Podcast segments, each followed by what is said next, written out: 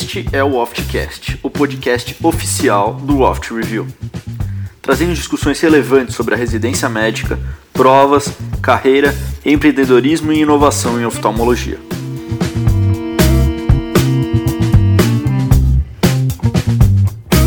Essa live vai ser diferente, vai ser uma live especial. É, nossos alunos já faz um tempo eles pediram para a gente fazer uma revisão aí sobre o tema córnea e aí teve uma briga ali entre bases e distrofias, a gente resolveu fazer as duas, né, os dois temas e o aluno pediu, é, é, é ordem, né, Bernardo? É, é uma live que você pode contar aí com, pegando parte de bases, umas três questões da prova, parte de, de distrofia, uma, uma questão pelo menos na parte de de, de, clínicas e uma questão na parte de imagem. Então, umas cinco questões aí nessa live a gente vai, vai comentar. É, queria pedir para o pessoal, é, tá chegando a hora já, a gente já está aí menos de 100 dias da prova, então é, manda, manda o convite para os colegas, para os amigos aí que estão com dificuldade nesse tema. Olha, hoje vai ter questão. Na, na é, é aqui a gente vai dar aqui. Eu, particularmente, eu peguei na parte de distrofias, eu vou ficar com essa parte, Bernardo. E eu olhei as questões que caíram e eu fiz um resuminho aqui, algumas imagens que eu quero que vocês fiquem atentos a essas imagens. E é tudo que caiu, assim, nas últimas 40 questões de prova que caíram de estrofias, eu, eu coloquei. Então, assim, é uma live um pouquinho diferente, talvez até começar a ter uma pegada aí, pensando no Off Review intenso, de que a gente disse que a gente ia fazer live com vocês é, em que a gente vai trazer um pouquinho mais de conteúdo para vocês. Então, é uma live que eu, que eu creio assim, que se você veio aqui hoje, você vai tirar conhecimento, você vai tirar questões, vai responder questões com o que a gente vai abordar hoje aqui, né, Bernardo? Pois é. Queria agradecer a presença de todo mundo, pedir para vocês compartilharem. Bastante gente conhecida aí na live, os meninos aí do HC tem bastante gente na live, então um abraço para todo mundo e a gente espera entregar bastante conteúdo aí que que esse tema é quente, né? Tema quentíssimo. Córnea é talvez aí um dos principais temas junto com retina, né? Então, é, córnea e retina a base da prova, tirando ótica e refração, claro. Então, realmente a gente quer entregar um conteúdo é. muito bom. Mandem as dúvidas de vocês aí também, né? E encaminhem para os amigos. É, e, e quando a gente fala em bloco de córnea, essa parte de bases, e de, de distrofias é tema certo. Não tem como, não tem como não cair questão disso aí. É impossível. Então, vamos ficar atento aí aos detalhes da, da live. Eu quero que vocês. É, vocês podem é, mandar, mandar perguntas, podem interagir numa boa. E aí a gente está hoje aqui para discutir um pouquinho mais aí de oftalmo aí no finalzinho do domingo, né, Bernardo? Isso aí. Então eu vou começar aqui falando da parte de anatomia, né? Parte de bases de córnea. Primeiramente, eu queria lembrar para os alunos que todo ano tem uma questão desse tema, todo ano, daquelas medidas da córnea. Tá? Eles variam o que, que eles vão perguntar, mas cai todo ano. Então, o que, que a gente tem que saber, assim, né, basicamente? Primeiro, a gente tem que saber o diâmetro horizontal e o diâmetro vertical. Né? Saber que o diâmetro horizontal da córnea é maior do que o diâmetro vertical. Né? O horizontal aí é cerca de 11 a 12,5 milímetros e o vertical entre 10 e 11,5. Se você souber que o horizontal é maior do que o vertical, talvez já esteja suficiente. Tá? Então, primeira informação que a gente tem que saber. Segunda informação que a gente tem que saber, que a córnea ela é mais curva na sua superfície posterior do que na sua superfície anterior. Então, a parte posterior é mais curva. E isso, se a gente for falar em raio de curvatura, é um pouco diferente, né? É o contrário. Porque aqui é mais curva, tem o menor raio de curvatura. Tá? O raio de curvatura ele é o inverso aí da curvatura em si. Então, quanto menor o raio de curvatura, maior é a curvatura. Então, a córnea posterior é mais curva. E se a gente falar da espessura, a córnea ela é mais espessa na periferia, mais ou menos uns 700 micrômetros, e um pouquinho mais fina no centro, cerca ali de 520 micrômetros. Tá? Então, todas essas medidas a gente tem que saber, porque ele vai brincar com essas palavras na questão. Falar que a córnea anterior é mais curva, tá errado. Vai falar que o diâmetro vertical é maior, tá errado. Ela vai brincar com, esses, com essas medidas e cai todo ano, né? Tem que saber. Saber que a córnea do recém-nascido ela tem um diâmetro horizontal de 10 milímetros e que se esse diâmetro for maior do que 12 milímetros, a gente tem uma megalocórnea, e se for menor do que 9 milímetros, a gente tem uma microcórnea. Tá? Então falamos um pouquinho dessas medidas, agora vamos comentar um pouquinho de cada uma das camadas da córnea. Começando pelo epitélio. O epitélio tem muitos detalhes, talvez seja o que tem mais detalhes para a gente conhecer. Primeiramente, pessoal, do epitélio, coloca lá na, naquela, naquela imagem do corte histológico do epitélio, por favor. É, que tem as camadas. Essa daí. Beleza. Então o epitélio, ele tem cerca de 5 a 7 camadas, tá? E essas camadas são divididas da seguinte forma. A gente tem duas a três camadas de células superficiais, duas a três camadas de células aladas e uma monocamada de células basais. Tá? Vamos falar um pouquinho das células, das células superficiais. São duas a três camadas e elas têm uma morfologia achatada, pessoal. Vocês veem que são células achatadas. Né? E qual que é a característica que eu queria que vocês gravassem das células superficiais? Que só as células superficiais têm zônulas de oclusão. A prova adora esse conceito. Apenas as células superficiais têm zonas de oclusão. E por que, que elas têm zonas de oclusão? É fácil. Porque tem, elas têm que ser, ter uma junção bem estreitinha. Né? A zona de oclusão é a junção mais estreita que tem. Isso é importante para evitar que bactérias entrem na córnea. Importante também para evitar que a córnea seja hiperidratada.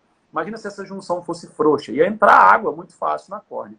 Então, só as células superficiais têm zonas de oclusão. Além disso, elas são substituídas a cada 7 a 10 dias. Tá? Elas vão sendo renovadas. Só que elas não sofrem mitose. Elas são renovadas a partir das células mais profundas. Porque a mitose vai estar lá na camada basal, que eu vou falar para vocês daqui a pouquinho. Então, depois das células superficiais, a gente tem as células aladas, que também são duas a três camadas de célula. E a célula alada ela tem uma morfologia mais poligonal, como se fossem células intermediárias entre as basais, que são mais colunares, e as superficiais, que são mais achatadas. As junções intercelulares nas células aladas são os desmossomos, tá? Daí a gente parte para as células basais. Qual que é a importância das células basais? É enorme, porque só elas sofrem mitose. Tá? Então, elas vão sofrendo mitose para substituir as células superficiais que vão se renovando a cada 7 a 10 dias, como eu falei para vocês. Tá? Qual outro detalhe importante das células basais? Só elas têm M10-mossomos. Os M10-mossomos vão ligar as células basais na membrana basal do epitélio. Beleza? Então, beleza. Já falamos das células superficiais, aladas, Bernardo, basais. Bernardo, Fala. Só, só fazendo um gancho já com o que eu vou falar mais depois, ó. M desmossomos, é alvo de doença, tá, pessoal? Então, tudo que é alvo de doença, você tem que estar tá na sua cabeça. Então, quando a gente for falar lá de distrofia de Kuga, quem é o alvo? M desmossomos e membrana basal. É por isso que na distrofia de Kuga você vai ter lá a erosão do epitélio. Poxa, por quê? É o hemodesmossomo que bota o epitélio, segura o epitélio lá na membrana basal. Você não precisa decorar isso. Você entende com bases. Então, você tem que sempre estar ligando as coisas, beleza? Manda bala, Bernardo. Show de bola, show de bola. Então a gente vai falar agora um pouquinho da membrana basal do epitélio, tá? Quem que produz a membrana basal do epitélio? A célula basal do epitélio, né? É ela que produz a membrana basal. E qual que é a característica da membrana basal? É o chitãozinho chororó da nossa aula lá. Falou membrana basal, eu lembro na mesma hora de colágeno tipo 4 e eu lembro na mesma hora que a membrana basal é PAS positivo, tá? Então isso aí é automático. Chitãozinho chororó, membrana basal, colágeno tipo 4. Passou da membrana basal, a gente vai chegar na camada de Bauman. O que, que é importante da Bauman? Importante da Bauman é que ela não se regenera e ela é acelular. Por que, que isso é importante? Porque ele vai, a prova tenta te confundir com a DCM. Porque a DCM ela tem capacidade de regeneração, mas a Bauman não. A Bauman não regenera, tá? Então a Bauman a gente tem que saber que ela é acelular e que não se regenera. É isso que a gente tem que saber. Passou da Bauman, a gente tem o estroma. Coloca lá na, na imagem do, do estroma, que tem um corte, é, ficou meio cortadinho, mas não tem problema. O estroma, ele vai ser a parte mais espessa da córnea. Né? Se, eu falei para vocês que a córnea tem 520 a 540 micrômetros, quase que 90% dessa espessura é estroma. O estroma tem quase 500 micrômetros de espessura. O que, que eu tenho que saber? Os componentes principais do estroma. Qual que é o colágeno mais importante? Colágeno tipo 1, galera. Não dá para errar. Colágeno tipo 1 é o mais importante da córnea e é o mais importante da esclera, tá? Então, colágeno tipo 1 a gente precisa saber. Além do colágeno tipo 1, o que, que a gente tem que saber? Dos proteoglicanos e dos glicosaminoglicanos do estroma. Dentre os proteoglicanos, deu uma travada. Tá, tá me ouvindo, tô te ouvindo bem? bem. Tô te ouvindo bem, tô te vendo bem, Bernardo. Tranquilo, então. Então, já falamos que o principal colágeno é o colágeno tipo 1 e os proteoglicanos e glicosaminoglicanos a gente também precisa conhecer. Qual que é o principal glicosaminoglicano? É o queratansulfato. Tá? 60% dos glicosaminoglicanos são do tipo queratansulfato. Mas também tem o dermatansulfato, que corresponde a mais ou menos 40%. Quanto aos proteoglicanos, a gente tem aqueles nomezinhos chatinhos de, de decorar, mas é o decorim, o lumican, o mimecan e o quecan quem assistiu a aula lá, na época que a gente deu, lembra do macetinho, do decorador, enfim, é bobeira, mas que às vezes ajuda a decorar. E aí vocês lembram lá da aula do Oft Review. Passamos agora para DCM. Ô, ô Bernardo, Stroma. Só, só um falar. adendo que eu acho que é legal dos meninos lembrarem. Tá aqui, ó, só voltando aqui rapidinho. Entre o epitélio e o estroma, você tem a balma e olha, olha o plexo nervoso que você tem ali subepitelial. Isso é bem legal. A prova ela gosta de falar assim: ah, tem nervo ali no estroma posterior. Errado, não cai nisso. Então, a inervação é na é. parte mais anterior da córnea. Isso é bem legal de, de lembrar, né, Bernardo? Isso, eu, eu, ia falar isso mais no final, mas bom que você adiantou. Então, vamos, vou aproveitar esse momento para falar de inervação. Qual que é o nervo responsável pela inervação sensitiva do olho? Todo mundo sabe que é o trigêmeo, né? Então, assim, isso aí a gente não tem dúvida, ramo oftálmico do trigêmeo. Mas o mais importante que a prova vai te cobrar é como esse, essa inervação se distribui na córnea. Então, isso que o professor Daniel falou é fundamental. A porção mais inervada é o epitélio, tá? É onde, onde é mais rico de terminação nervosa. Por isso que uma desepitelização é uma coisa extremamente dolorosa, porque essas terminações nervosas ficam expostas, né? E é muito importante saber que você não tem inervação nem no estroma posterior, nem no, na DCM e nem no endotélio. Tá? Então, a partir do estroma posterior não tem nervo. Tá? Então, não tem nervo no estroma posterior, DCM e endotélio. E a prova adora cobrar isso, falar que tem inervação. Não caiam nessa armadilha. E, e, novamente, novamente, Bernardo, alvo de doença, pessoal. Camada de palma, alvo de doença. Quando a gente falar de Reis Buckers, você vai entender o porquê que paciente tem Reis Buckers tem hipoestesia coniana. Reis Buckers fibrosa a, a, a balma. Então, tem que estar sempre ligando com bases. Manda lá. Reis Bucklers ou Reis Bauman, né? Que eles falam. Exato. E, por fim, a inervação é maior no centro da córnea do que na periferia. Então, a região mais inervada é o epitélio. A inervação para no estroma posterior, não tem inervação, e é mais inervada no centro do que na periferia. É isso que a gente tem que saber. Passamos agora de camada, vamos falar da DCM, pessoal. DCM também é membrana basal ela é a membrana basal do endotélio. Então, quem produz a DCM é o endotélio, porque ele é a membrana basal do endotélio, então quem produz a DCM é o endotélio. E falou em membrana basal, a gente lembra do que imediatamente? Colágeno tipo 4 e PAS positivo. Então, eles coram com aquele ácido periódico de Schiff, que é um corante. Beleza? Isso que a gente tem que saber da DCM. A DCM ela tem capacidade de regeneração, diferentemente da Balma. A prova gosta dessa pegadinha, então a DCM ela se regenera. Né? Você tem uma rotura da DCM, você consegue produzir novas, nova DCM. Então elas têm capacidade de regeneração. Ela tem uma porção não bandeada e uma porção bandeada. Né? Ela tem uma porção laminada e uma porção não laminada. Vocês vão lembrar lá da aula de vocês também. Por fim, vamos falar do endotélio. O endotélio é uma monocamada de células hexagonais, é uma monocamada de células hexagonais. O que é importante no endotélio, pessoal? As bombas de sódio e potássio, que mantém a córnea no estado de deturgescência relativo. Né? O endotélio, ele tira líquido, né? ele tira líquido do estroma e joga para a câmara anterior, mantendo a córnea nesse estado de deturgescência relativo, que é fundamental para a transparência da córnea. Tá? O endotélio tem baixíssima capacidade de regeneração, tem baixíssima capacidade de mitose. Quem opera catarata e já teve alguma bolhosa pós-faco sabe que o endotélio é bem sensível, ele não tem capacidade nativa importante. Tanto que você, se você tiver uma perda endotelial importante na cirurgia de catarata, muitas vezes esse paciente tem que ir para um transplante. Já falamos da inervação, agora a embriologia. Para finalizar a embriologia, coloca lá naquela imagem da embriologia, por favor. Beleza.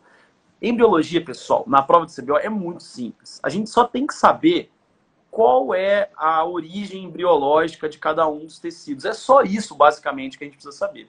Então a gente tem que saber que o epitélio da córnea tem origem né, no ectoderma superficial.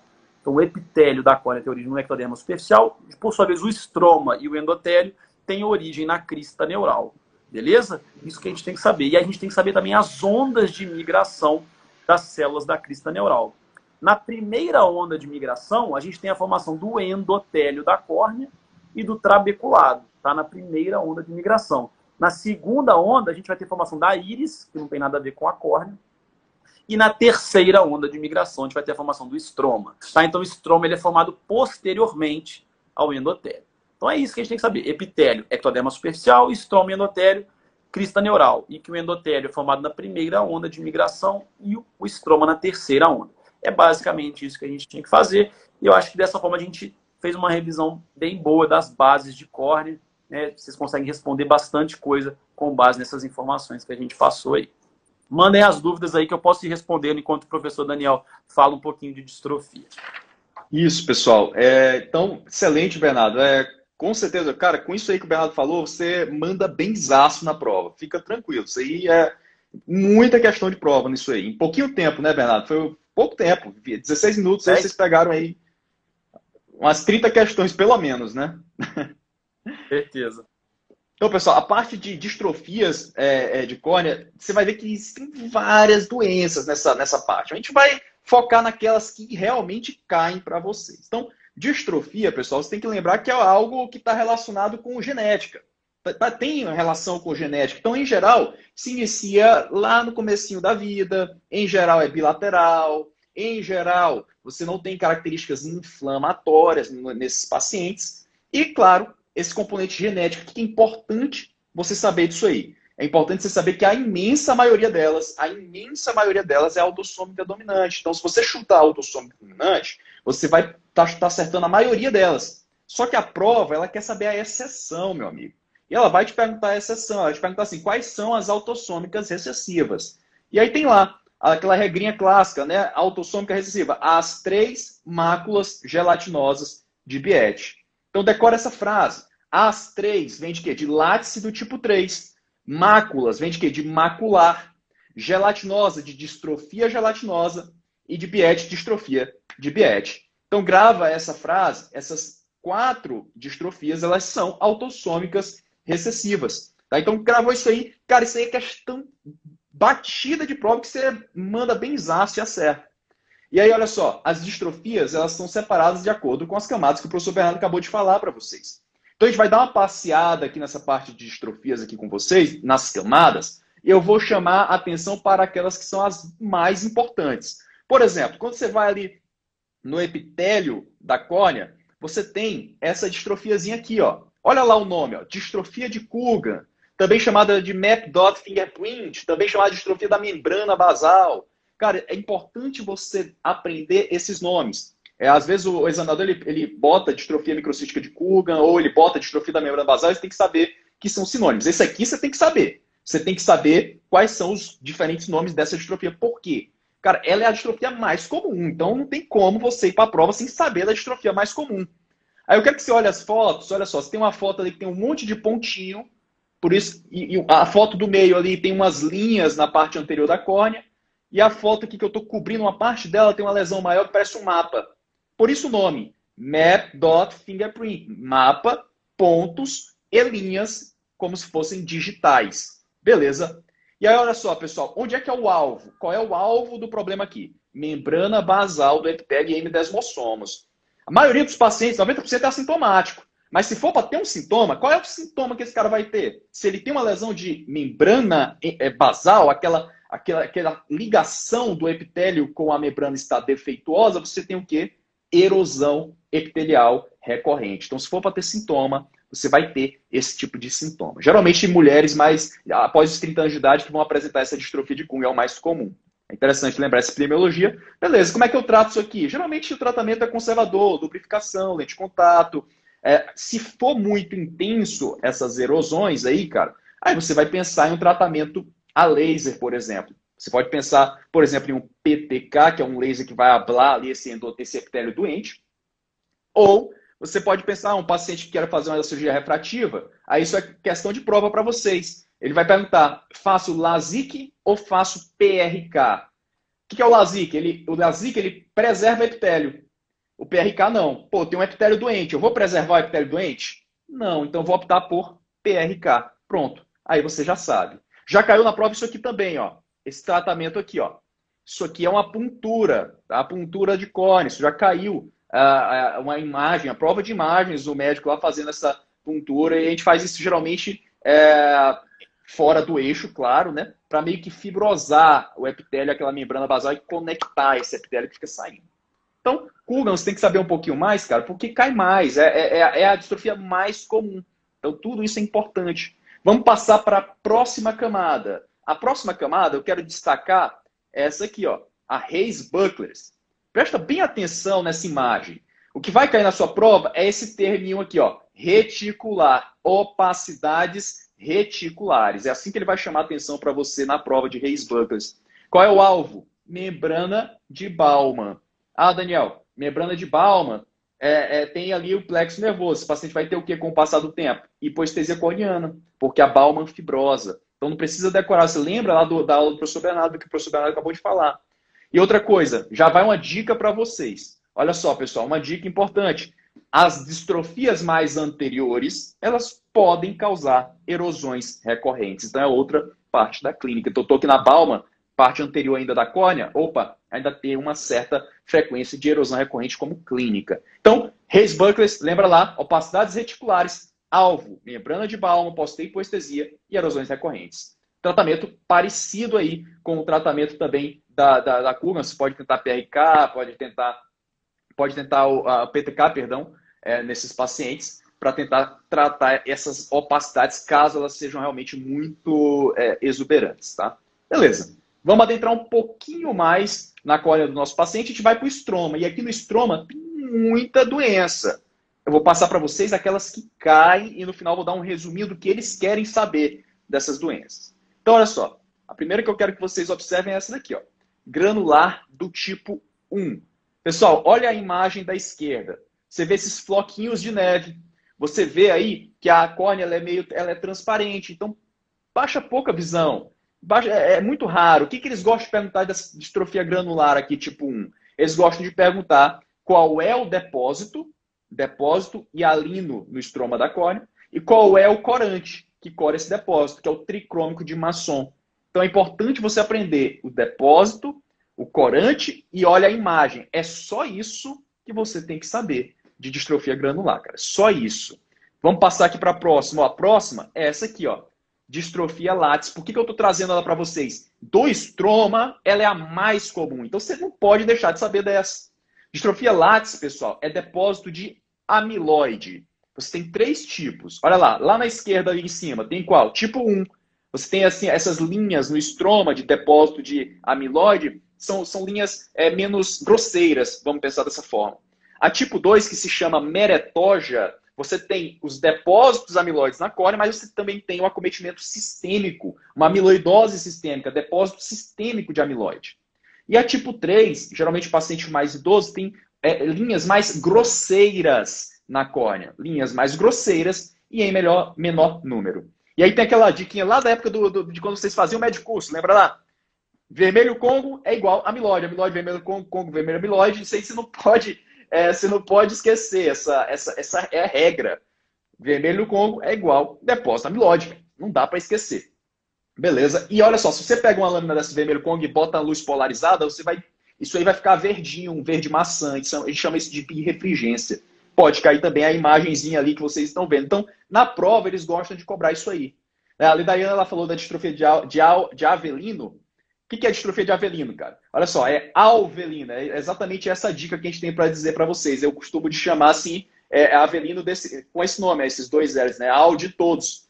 Avelino é uma distrofia que quer ser as duas que a gente apresentou até agora. Ela quer ser a granular e aquela ser a látis. Então você tem depósito hialino, depósito amilóide, cora com tricômico maçom, cora com vermelho congo. É isso que a prova vai te perguntar de uh, distrofia de Avelino. Vamos, vamos continuar, pessoal. Olha só. Essa aqui eu também preciso que vocês lembrem. Essa é a distrofia de Schneider. Distrofia de Schneider, também chamada de cristalina, pessoal, o que, que eu tenho aqui? Eu tenho depósito de colesterol e fosfolipídio. É isso que ele quer saber de você. Qual é o depósito? Depósito de colesterol. Aí olha só, olha o centro dessa córnea, como tem esse depósito meio cristalino no estroma. Olha essa periferia, olha esse halo senil. Vocês lembram lá da aula do professor Bernardo de, é, da parte lá de degenerações né, da idade. Você lembra que a alucenil é o quê? É depósito de lipídio. Então você vai encontrar um paciente jovem com halo senil e esses depósitos cristalinos aí. Ou seja, o cara é jovem com halo senil e depósito cristalino. Depósito de é, é, é, lipídios no, na, na córnea, no estroma da córnea do paciente. Qual é o corante? Red Oil ou Sudan Black B. É importante essa relação. Distrofia, corante e depósito. Tá? E outra coisa, ah, deposita lipídio na córnea. Deposita também, pessoal, lipídio no corpo. Esse paciente tem dislipidemia, você tem que investigar esse paciente para dislipidemia. E tem uma relaçãozinha também com uma outra alteração chamada genovalgo.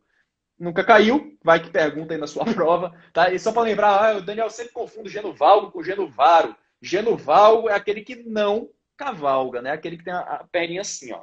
Não cavalga. Então, decora assim, tá?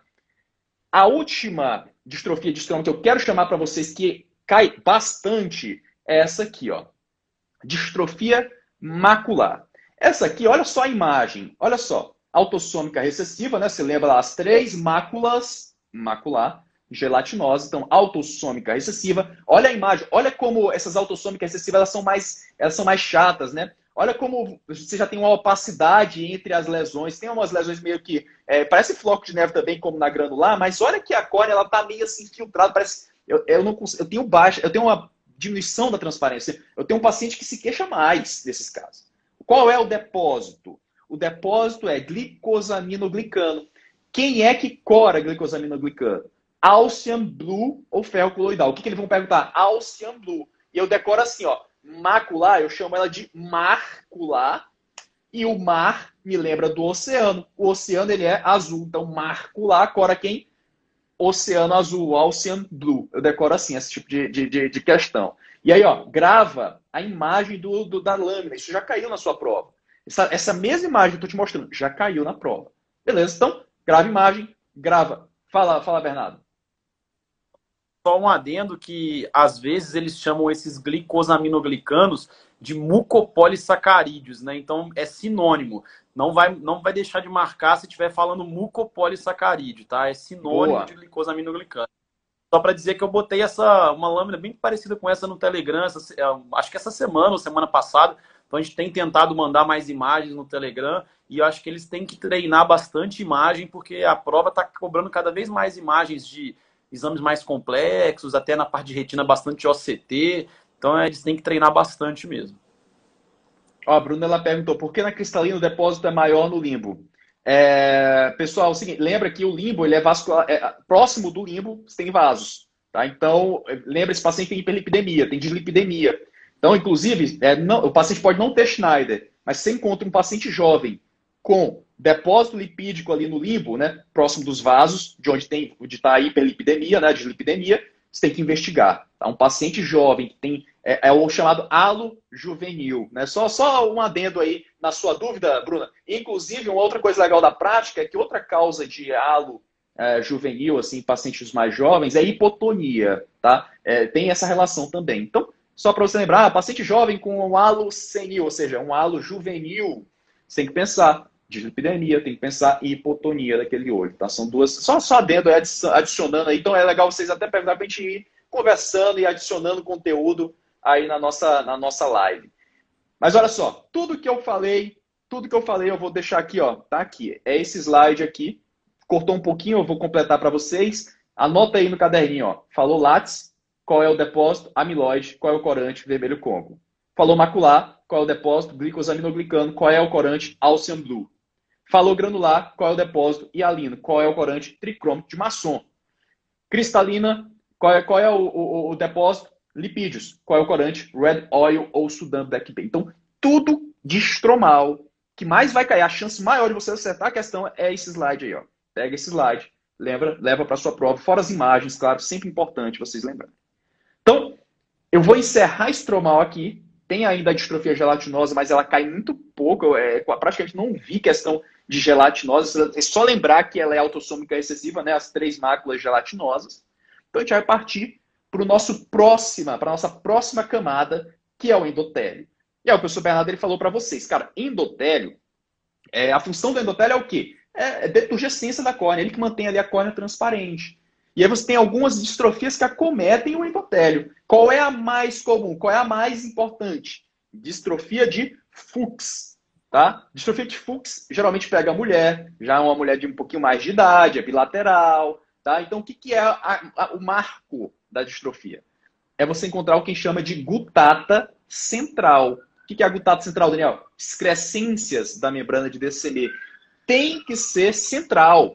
Porque se for periférico, pode ser só do idoso. Se chama de corpúsculo de Hassel-Henle, já foi perguntado na sua prova isso. Tá? Questão de banca mal amada, caiu. Corpos de Hassel-Henle. Corpos de Hassel-Henle é o quê? São como se fossem gutatas na periferia da córnea. Isso acontece com a idade, isso não é doença. Doença é gutata no centro da córnea. Aí você olha ali as imagens, ó, você é, é, no Instagram não fica tão bacana assim a imagem, mas você vê os pontinhos centrais, sabe? É assim que você vê, faz um reflexo vermelho, você vê. Você vê lá no corte óptico, na, na, no corte especular, você consegue ver. Na microscopia especular, esse aí é o aspecto. São imagens que eu quero que vocês ó, gravem. São as imagens que mostram as excrescências, mostram aí essas gutatas. É o que acontece. Você tem ali ó, um endotélio que começa a ter células grandes, células com mudança de forma, então polimagatismo, pleomorfismo, ou seja, um endotélio, cara, que não funciona. Começa a ter edema, começa a ter opacidade da córnea, bolhas, microbolhas e por aí vai. Olha a epidemiologia aí, ó. Mulher bilateral, assimétrica, geralmente acima de 50 anos e progressiva. O que, que eu faço nesses casos, cara? Nesses casos, eu, é, é a aula do professor Bernardo lá de transplantes, né, professor Bernardo? Claro, você começa com medidas é, menos invasivas. É, um NaCl a 5% para tentar fazer uma deturgescência da córnea. Um, um dimetilpolicloxane, por exemplo, para tentar fazer uma deturgescência da córnea. Daniel, não deu. Continua com edema, está piorando. Fala, Bernardo. Só para fazer um adendo aí, então, em relação à parte de bases, que eu acabei não comentando, esses pacientes, galera, é bem característico. Quem já atender o paciente com isso, ele se queixa que a visão dele é muito ruim de, no começo da doença, né? Muito ruim de manhã e vai melhorando ao longo do dia. Né? Por quê, pessoal? Lembra lá que, que acumula. Quando a gente está dormindo, a gente está com as pálpebras fechadas, a gente diminui a oxigenação da córnea. E por conta disso, a gente tem um pouco predomínio de metabolismo anaeróbico né, no período noturno. E aí acumula ácido lático e, acumula, e acontece o edema matinal de córnea. E por isso, esses Boa. pacientes, como endotrino não funcionam bem, ele tem uma, um edema muito pronunciado de manhã. Então a visão deles é muito ruim de manhã. Isso já caiu em prova várias vezes também, tá? Boa, boa, Bernardo. É isso aí, isso aí. Boa, a gente vai lembrando, a gente vai comentando e vamos lembrando aí, e vocês vão mandando as dúvidas, a gente vai discutindo e uh, o negócio vai agregando. É isso aí. É, então, olha só, pessoal, tem essas medidas, né? Tem aquela história de até é, passar um secador, né? jogar ar quente perto da córnea para ver se ela se ela dá uma, uma, uma diminuída no edema, tem isso também. Mas o tratamento, é, com, com o passar do tempo, o paciente ele vai piorando, é progressivo. É, um, um, excelente tratamento é o quê? Pô, o endotélio está doente? Vou fazer o quê? Vou trocar o endotélio. Vou fazer um transplante lamelar de endotélio, DMEC, um ZEC, por exemplo, que aí já é tema para a aula aí do, do professor Bernardo de tecido lamelar. Inclusive, se vocês se está fazendo sentido aqui essa live, se vocês estão curtindo, Cara, eu vou até abrir uma, uma caixinha de texto para vocês escolherem a, o próximo tema para a gente fazer mais ou menos parecido aqui. Não, é não, Bernardo? Eu acho que fica legal. Então, sim, sim. É, quem sabe aí, é transplantes aí, por exemplo, lamelares. É vocês que sabem, vocês vão escolher aí pra gente. É, mas é isso aí que você tem que saber de doença de Fuchs. Qual é a próxima endotelial? Polimorfa posterior. Polimorfa posterior, pessoal, olha o nome. Polimorfa, ela pode aparecer de várias formas. Ela está lá no endotélio, você vai fazer o feixezinho na sua lâmpada de fenda, você vai ver que ela está lá no endotélio o problema. Pode ser uma linha que está lá, pode ser pequenas bolinhas. Mas o que eu quero que vocês entendam é que nessa doença, o endotélio, ele fica, ele fica doido, ele fica doente, ele fica maluco, ele começa a se multiplicar, como se fosse um epitélio, cara.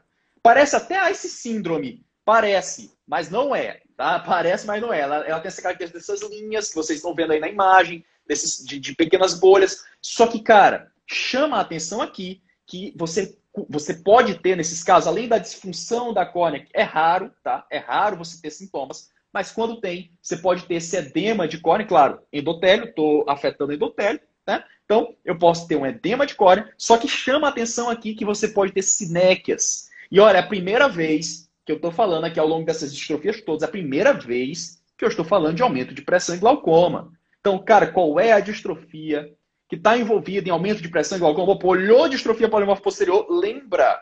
Opa, qual é a pressão do meu paciente? Esse paciente tem glaucoma, será? Opa, essa doença predispõe o paciente a desenvolver elevação de pressão intraocular e neuropatia óptica glaucomatosa. Então, essa é a relação que eu quero que vocês fiquem da polimorfa posterior. Então, estamos chegando no fim aí da nossa live, partindo para a nossa última distrofia endotelial, que é essa aqui, ó, a SHED. O que é a SHED? A SHED é um endotélio que nasceu mal formado. É uma distrofia desde o nascimento dele, do bebezinho. Tá? O bebezinho nasceu sem o endotélio bem assim, sabe? E aí você tem dois tipos, e a prova ela pergunta isso aqui, ó. O tipo autossômico recessivo, olha lá, à esquerda, é mais grave. O moleque já nasce assim, cara, com a córnea pacificada, ou seja, esse paciente, ele não teve tempo nem de enxergar um pouquinho para desenvolver fixação. Ele não tem nem ele tem um quenistagmo, ele tem a córnea toda ferradinha assim, toda emaciada, tá? Agora olha o da direita ali, a imagem da direita. A córnea mais ou menos transparente. Ou, ou seja, esse paciente aqui ele tem uma doença bilateral, autossômica, dominante, menos grave. A córnea está emaciada? Tá. Mas ela é relativamente transparente, então é um melhor prognóstico. E geralmente aqui em distrofia, autossômico recessivo te faz pensar em algo mais ruim, assim, para o paciente pior prognóstico. Por que, que eu coloquei ali, ó, pio normal e córnea de tamanho normal? Porque quando você vê uma criança que tem edema de córnea, qual é o seu medo? Pô, o seu medo é que tem aí. É, será que tem glaucoma congênito? É o seu grande medo. Mas se fosse glaucoma congênito, pessoal, a pressão ó, é elevada. A córnea, ó, megalocórnea. Lembra lá? Bufitalmo, lembra lá? Então, por isso é importante. Pensou em SHED. Como é que está a pio do paciente? Está normal? Como é que está aí o tamanho da córnea? É normal? Opa, deve ser SHED. Ah, não, Daniel. Tem uma córnea grande e pressão elevada. Opa, aí é glaucoma congênito. Isso é importante. Então, pessoal, encerramos aí nossa revisão de bases e distrofias. É, queria agradecer aí, né, pessoal, a presença aí da galera. Eu acho que foi bem produtivo. Vocês devem ter aí lembrado da maioria dos conceitos. Esses são os conceitos que caem na prova. Então, espero que vocês tenham gostado. Eu também gostei bastante. Que bom que o pessoal gostou, porque foi bem legal. É, a, a Bruna até comentou que acha difícil lembrar os conceitos, e é difícil mesmo. Tá? Normalmente, quando eu faço a live com a matéria da semana, eu não, não estudo tanto para a live, porque já está com, com, aquilo na cabeça. Hoje eu tive que estudar para essa live, porque realmente os conceitos que a gente deu lá em abril não estão tão frescos. Então, vocês têm que estar tá sempre revisando. Tá? A revisão tem que ser constante a partir de agora. Né? Já, é, já era para estar tá revisando há mais tempo, mas quem, quem, quem acompanha a gente sabe que a gente já está orientando a, a, começarem a revisar há um tempinho. Então é isso. Tem que estar tá é sempre revisando para o estar tá ativado na cabeça de vocês. Isso aí, galera. Boa semana, bons estudos. Contem com a gente para tirar as dúvidas. E obrigado aí pelo feedback positivo aí da live. Tamo junto. Um abração para todo mundo. Valeu, galera. Falou!